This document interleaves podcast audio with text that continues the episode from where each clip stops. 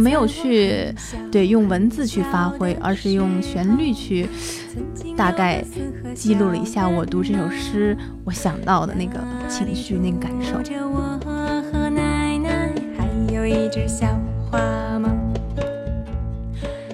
就是作为一个简简单单的人生活在那儿，还觉得挺自由的，就没有什么包袱啊，在大街上走也没有人认识。宋词三百首给诗歌谱曲，这些诗它变成歌，它一定是归类为民谣吗？也不一定。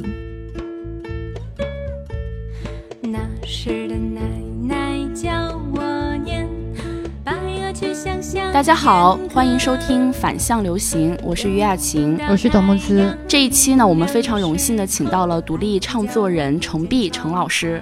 大家好，我是程璧。嗯，要说起来，我觉得程璧老师的气质就特别的符合像日本、台湾的这种民谣歌手，叫陈碧就可以。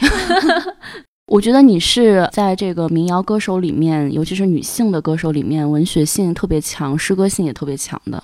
所以我看有一些宣传也说您是什么森林系女神，然后也会把你在北大读日语专业的这个经历，可能也会作为一个媒体的标签。然后很多听众朋友其实也挺好奇，就是怎么样走上了歌手这条道路的，因为之前在媒体上面的宣传。可能大家更喜欢去渲染说你这个北大毕业的这个背景，可能就觉得北大的毕业生很少有说从事这种演艺界工作的，好像隔壁清华多一些，是吗？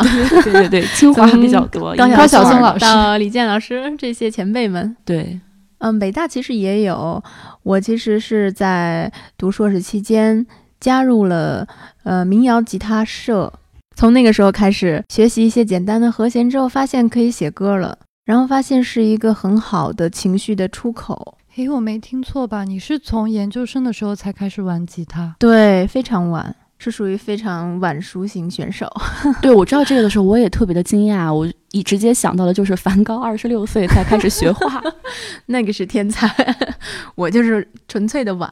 所以你在山东大学的时候就是一个纯粹的文学青年吗？没有，本科的时候。学习一门新的语言，从大一的时候开始，我们是属于小的班级，十几个人，每天老师上课就像高中一样会提问，每个人检查背课文。大一、大二是这样度过的。大三开始考各种日语能力、国际一级、专业八级，就是各种考试，知识技能型的又来了。然后在那个时候，我还想着说，好像大学还没有读书，还没有读够，还想要去最向往的学府，就是去北大再念一下。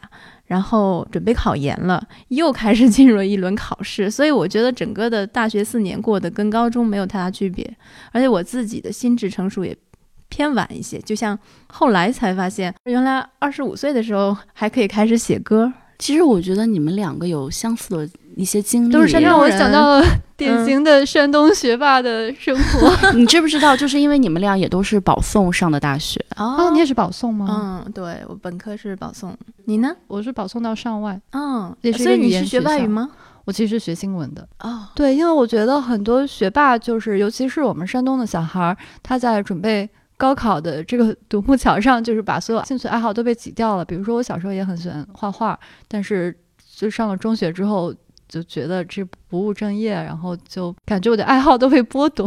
我曾经也是啊，所以后来去到北大放飞自我了嘛，加入民谣吉他社，还加入国学社，然后去到东京开始自己的异国生活，在那儿看到当地的那些独立音乐人他们的生活轨迹，就觉得确实我也是从小很喜欢艺术这些东西。但是又是一个很听话的孩子，就是爸妈的那种教育嘛，会说你就应该好好学习文化课，对吧？小乖乖，嗯，是那个时候就很听话。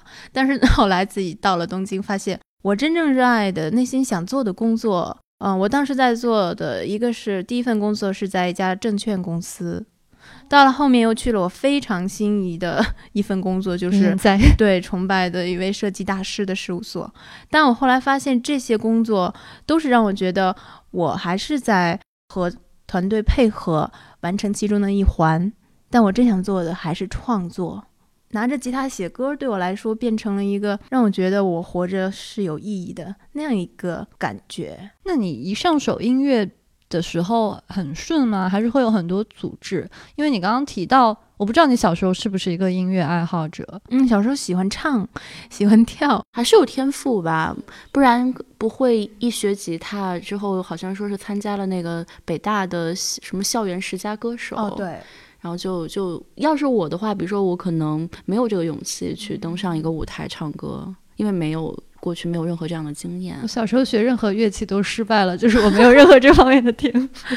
嗯，我是因为小时候喜欢唱，后来就是你说的，作为我们山东的这种都要挤高考独木桥嘛。那时候虽然我后来还没有险些逃过啊，但是也是放弃了那个自己的很多文艺爱好。高中，所以也是一种反弹。到了大学，或者是到了读硕士，还是想找回一下原来喜欢唱歌的感觉。但是之前是仅仅喜欢唱，没有确立自己审美的时候，你听到大街上听到的流行乐，对吧？后来开始弹吉他，开始听那些真正写歌的人，他自己唱他自己写的作品，我就变得更喜欢这种歌手，就是创作性的。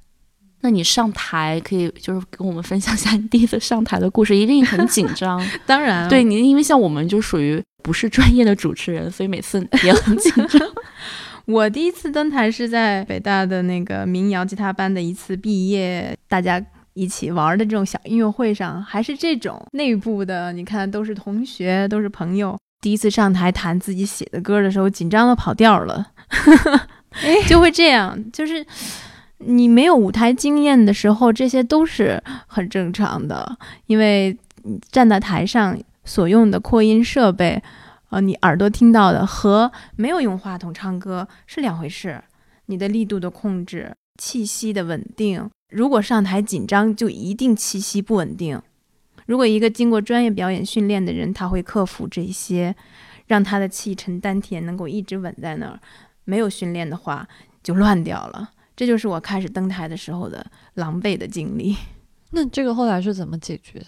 不断的登台，不断的去摸索，然后包括有像学外语一样，请老师来告诉我怎么样站在舞台上，我可以更自如的表演我的歌。尤其是我发现一点是，我的音乐早期是有很多气声演唱的，就是用很多的气音。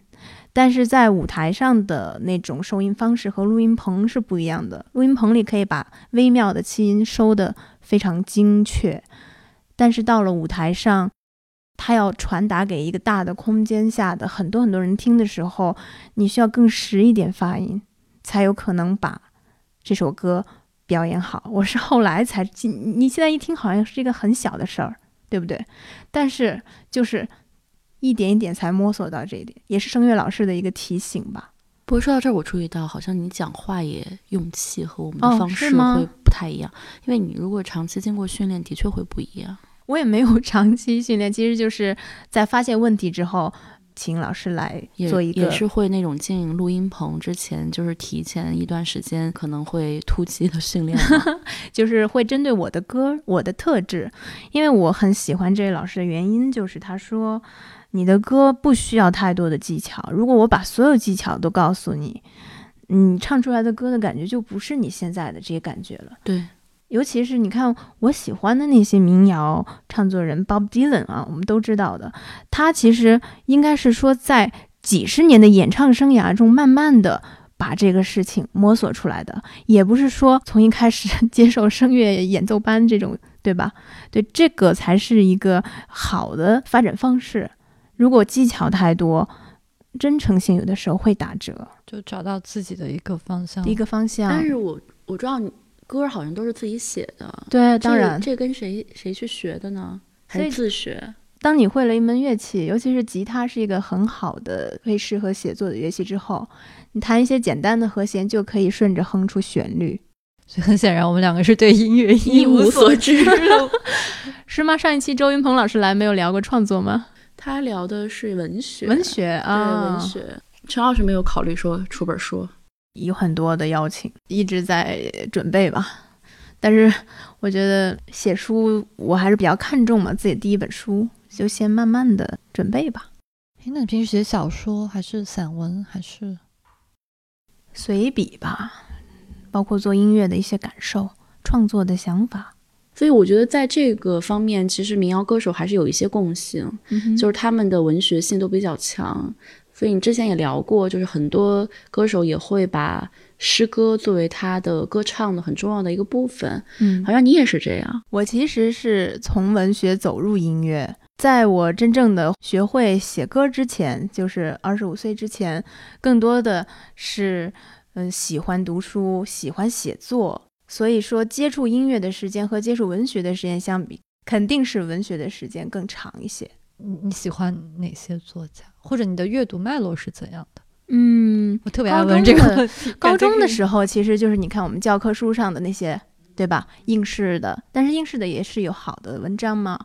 到了大学的时候，因为也是学习了日语，读了一些日本文学的东西，确实比起欧美的东西，我更多的喜欢亚洲的、东方的这种审美，更亲近一些，对，更有共鸣。就贞草子那种。哦，对，这个是经典嘛。当时，嗯，上课的时候，这两大古典随笔《真草子》《土染草》，对，这我很喜欢。然后青少纳言嘛，这样一个古典女性的形象，让我就心生向往。所以我不知道，就是你现在这个形象是后来慢慢的演变而来，还是从小就具有这种古典气质？没有大家对山东女孩有刻板印象。啊、是 吗？嗯，比如说咱俩可能都一样，就别人看到我的时候，都会猜我们的籍贯，一定不会猜山东，都会觉得你哦应该是南方女孩。哦，是吗？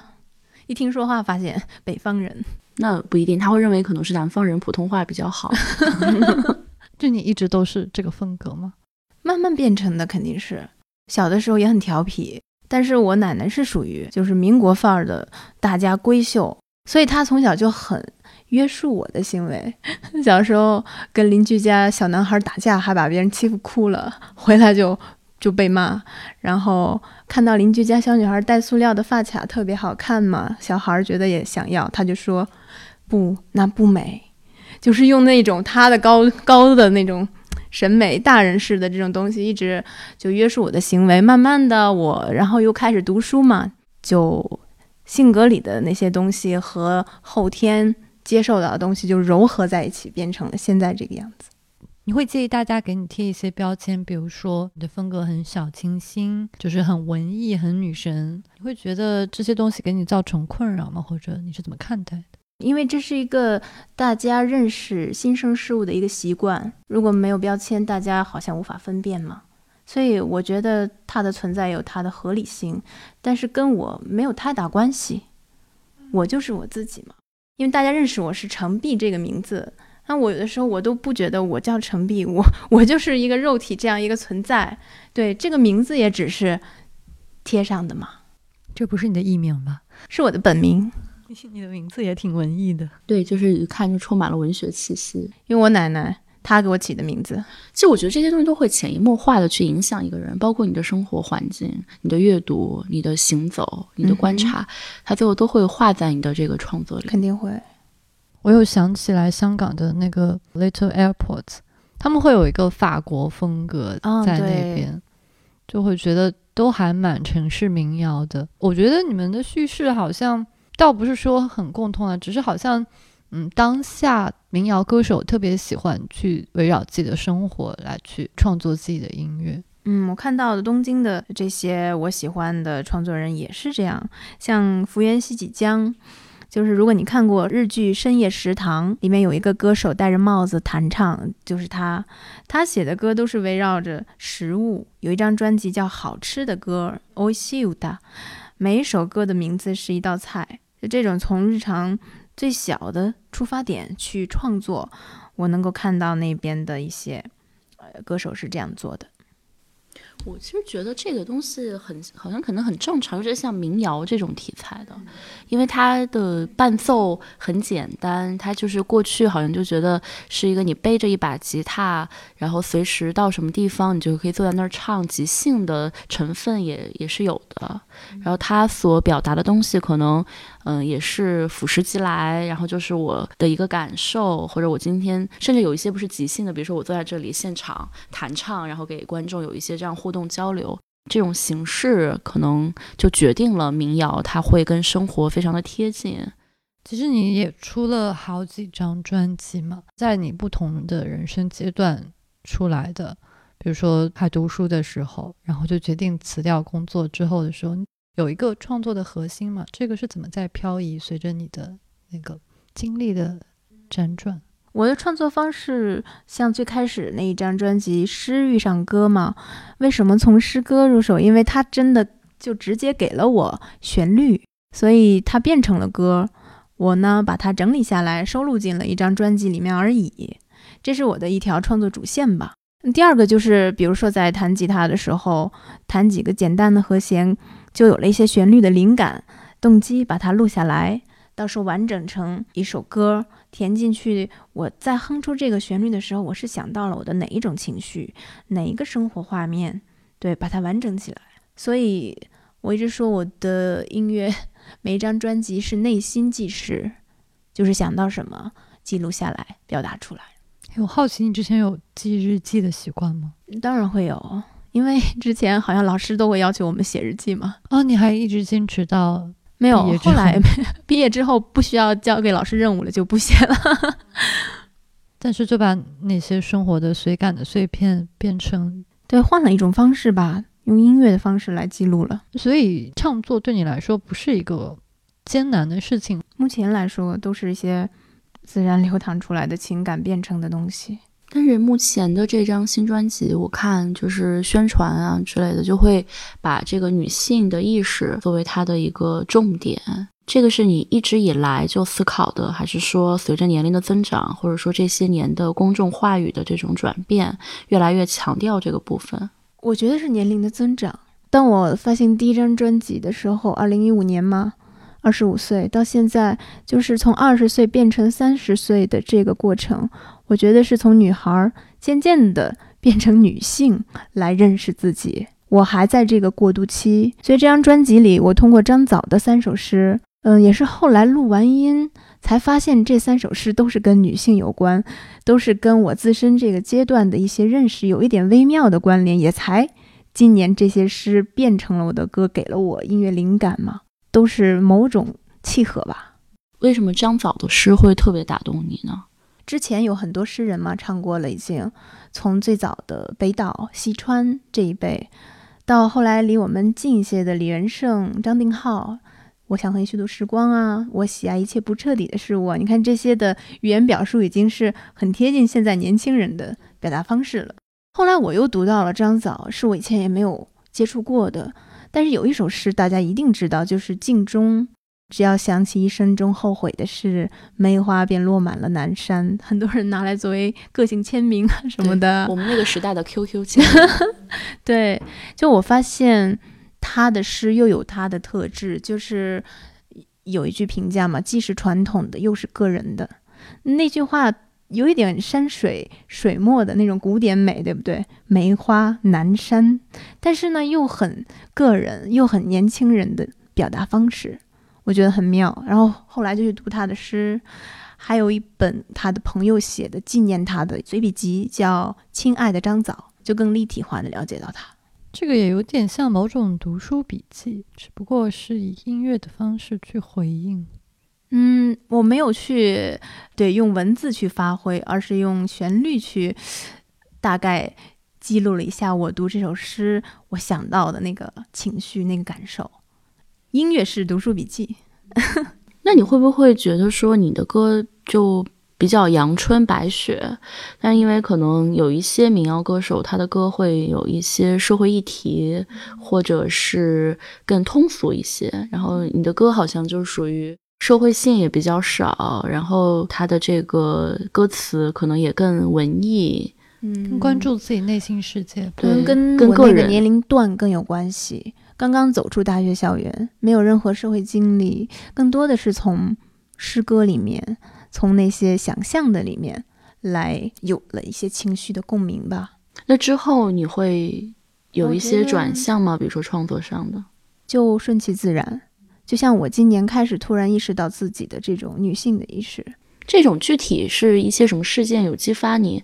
还是年龄吧？比如说女性她有一个生理年龄，决定生育之前，对不对？三十五岁大概的这样一个时间点，我就会去考虑接下来这三五年我该以一种什么样的方式去度过。它毕竟会给我思考的一个契机。对我发现，虽然说现在人对年龄的这种认识和过去不一样了，但好像还是会有一个节点，让你突然有一种，也可以说是危机感，也可以说就是重新去审视你过去所做的事呀，你的一个生命啊，会考虑说规划未来的生活。人在特别年轻的时候，好像不太会去规划，因为你没到那个年龄段，也没有那个压力嘛。想不到二十岁的时候，谁会去？我从来没想过什么家庭、孩子这些事情。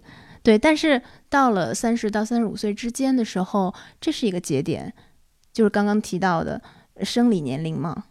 嗯，那你觉得日本的生活对你的创作有什么烙印呢？当然有，我的很多歌里面有在东京的生活的一些，呃，有了动机写成的歌，像《春分的夜》，就是第一年去到东京。那个时候心里有很多的不安、焦虑嘛。去到一个异国城市，一切都是陌生的。虽然我有这么多年的外语基础，但是你真正去到那个环境的时候，那个适应期、阵痛期还是有的嘛。到了四月份，慢慢的春天来了，天气变暖了，樱花一夜之间盛开了。然后我看到我去上班那条小路两边全是樱花树，而且是到了夜晚。就是那首歌的名字叫《春分的夜》，夜晚那些樱花树绽放的感觉非常的浪漫。然后我就写了那首歌，就看到他们想起了家乡的感觉，那种有点思乡的，又有一点心，终于放下来了，终于可以去感受生活了，在这个异国城市，写进那首歌里了。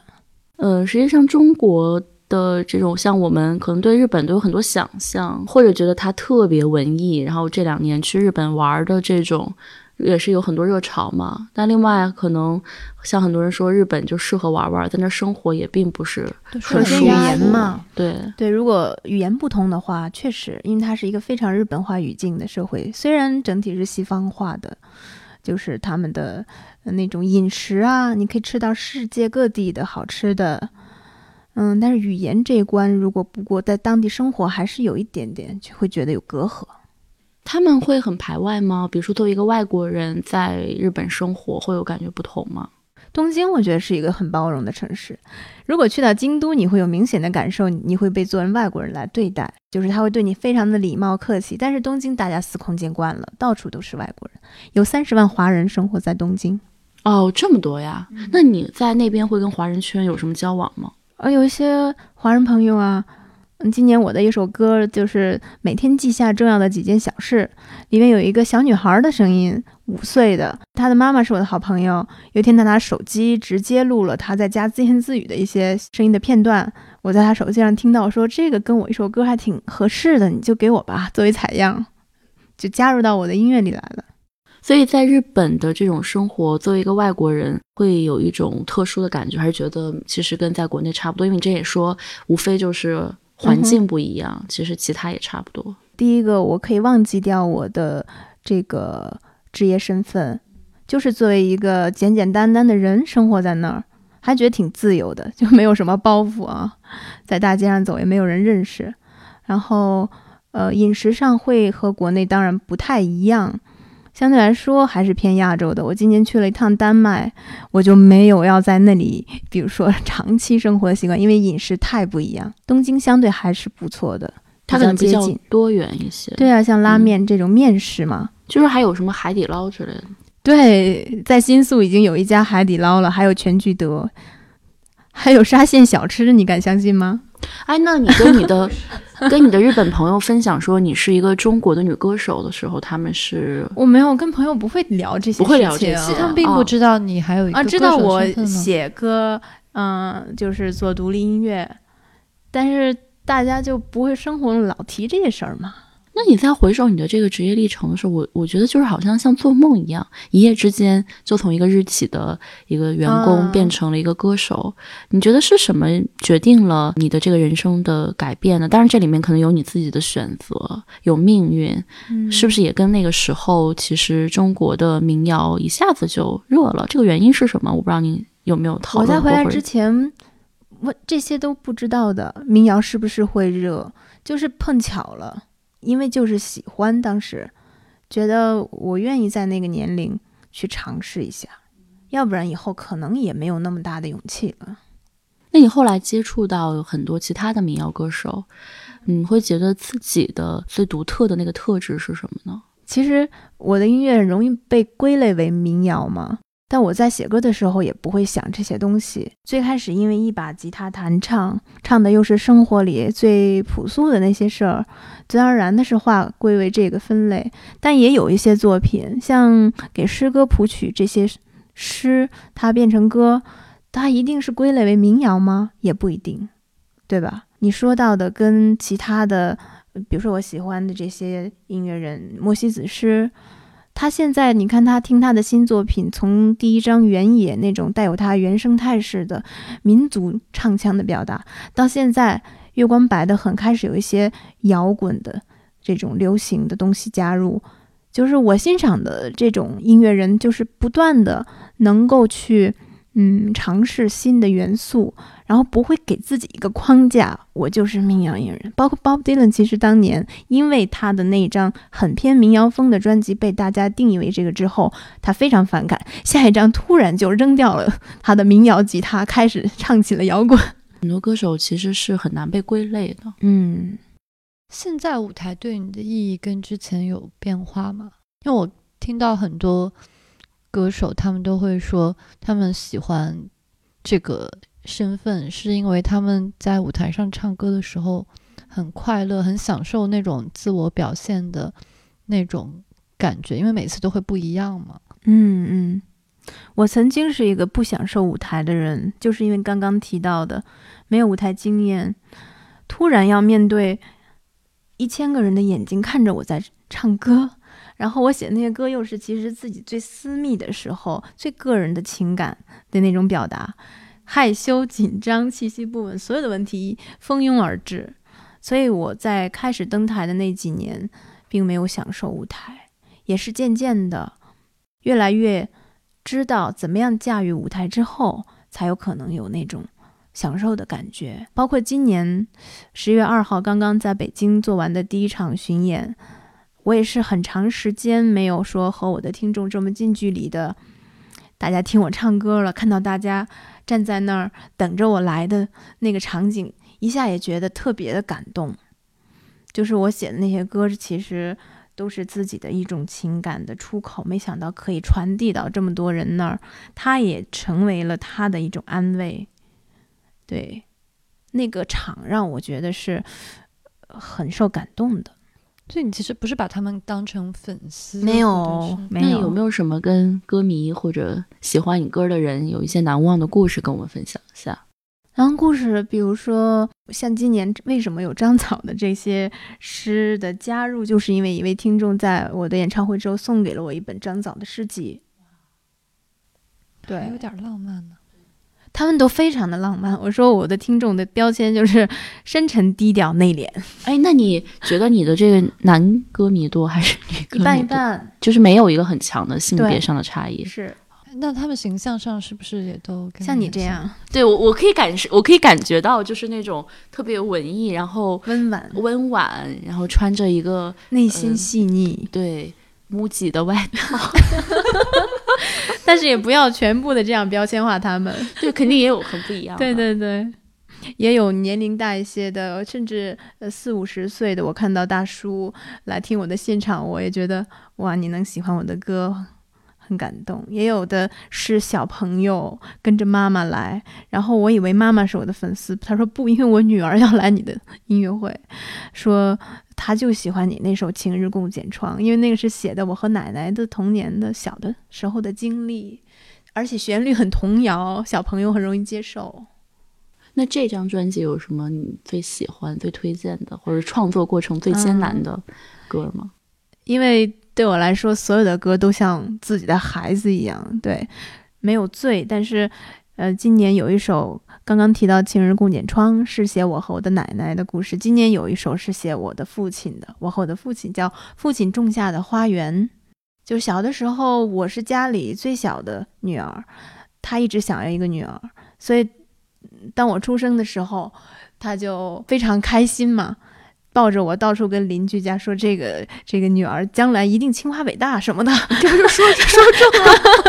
那个时候就夸下了海口，给了我沉重的生活负担。我觉得我觉得这个非常厉害，可以经常预言一些事情。所以我就在那个歌里写，在我还是襁褓里小婴儿的时候，他就认定我是他一生的骄傲。对。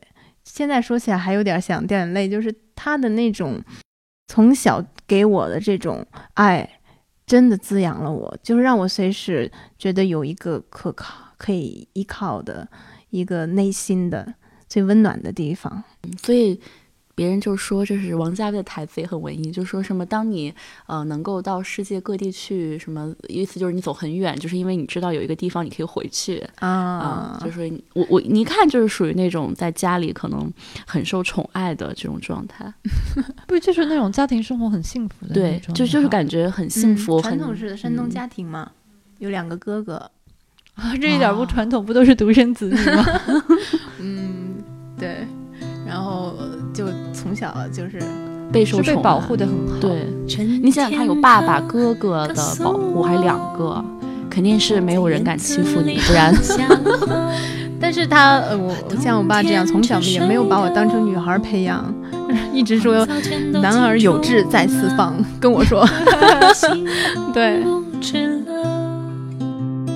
一块绿色的菜园。成植物的生长变化。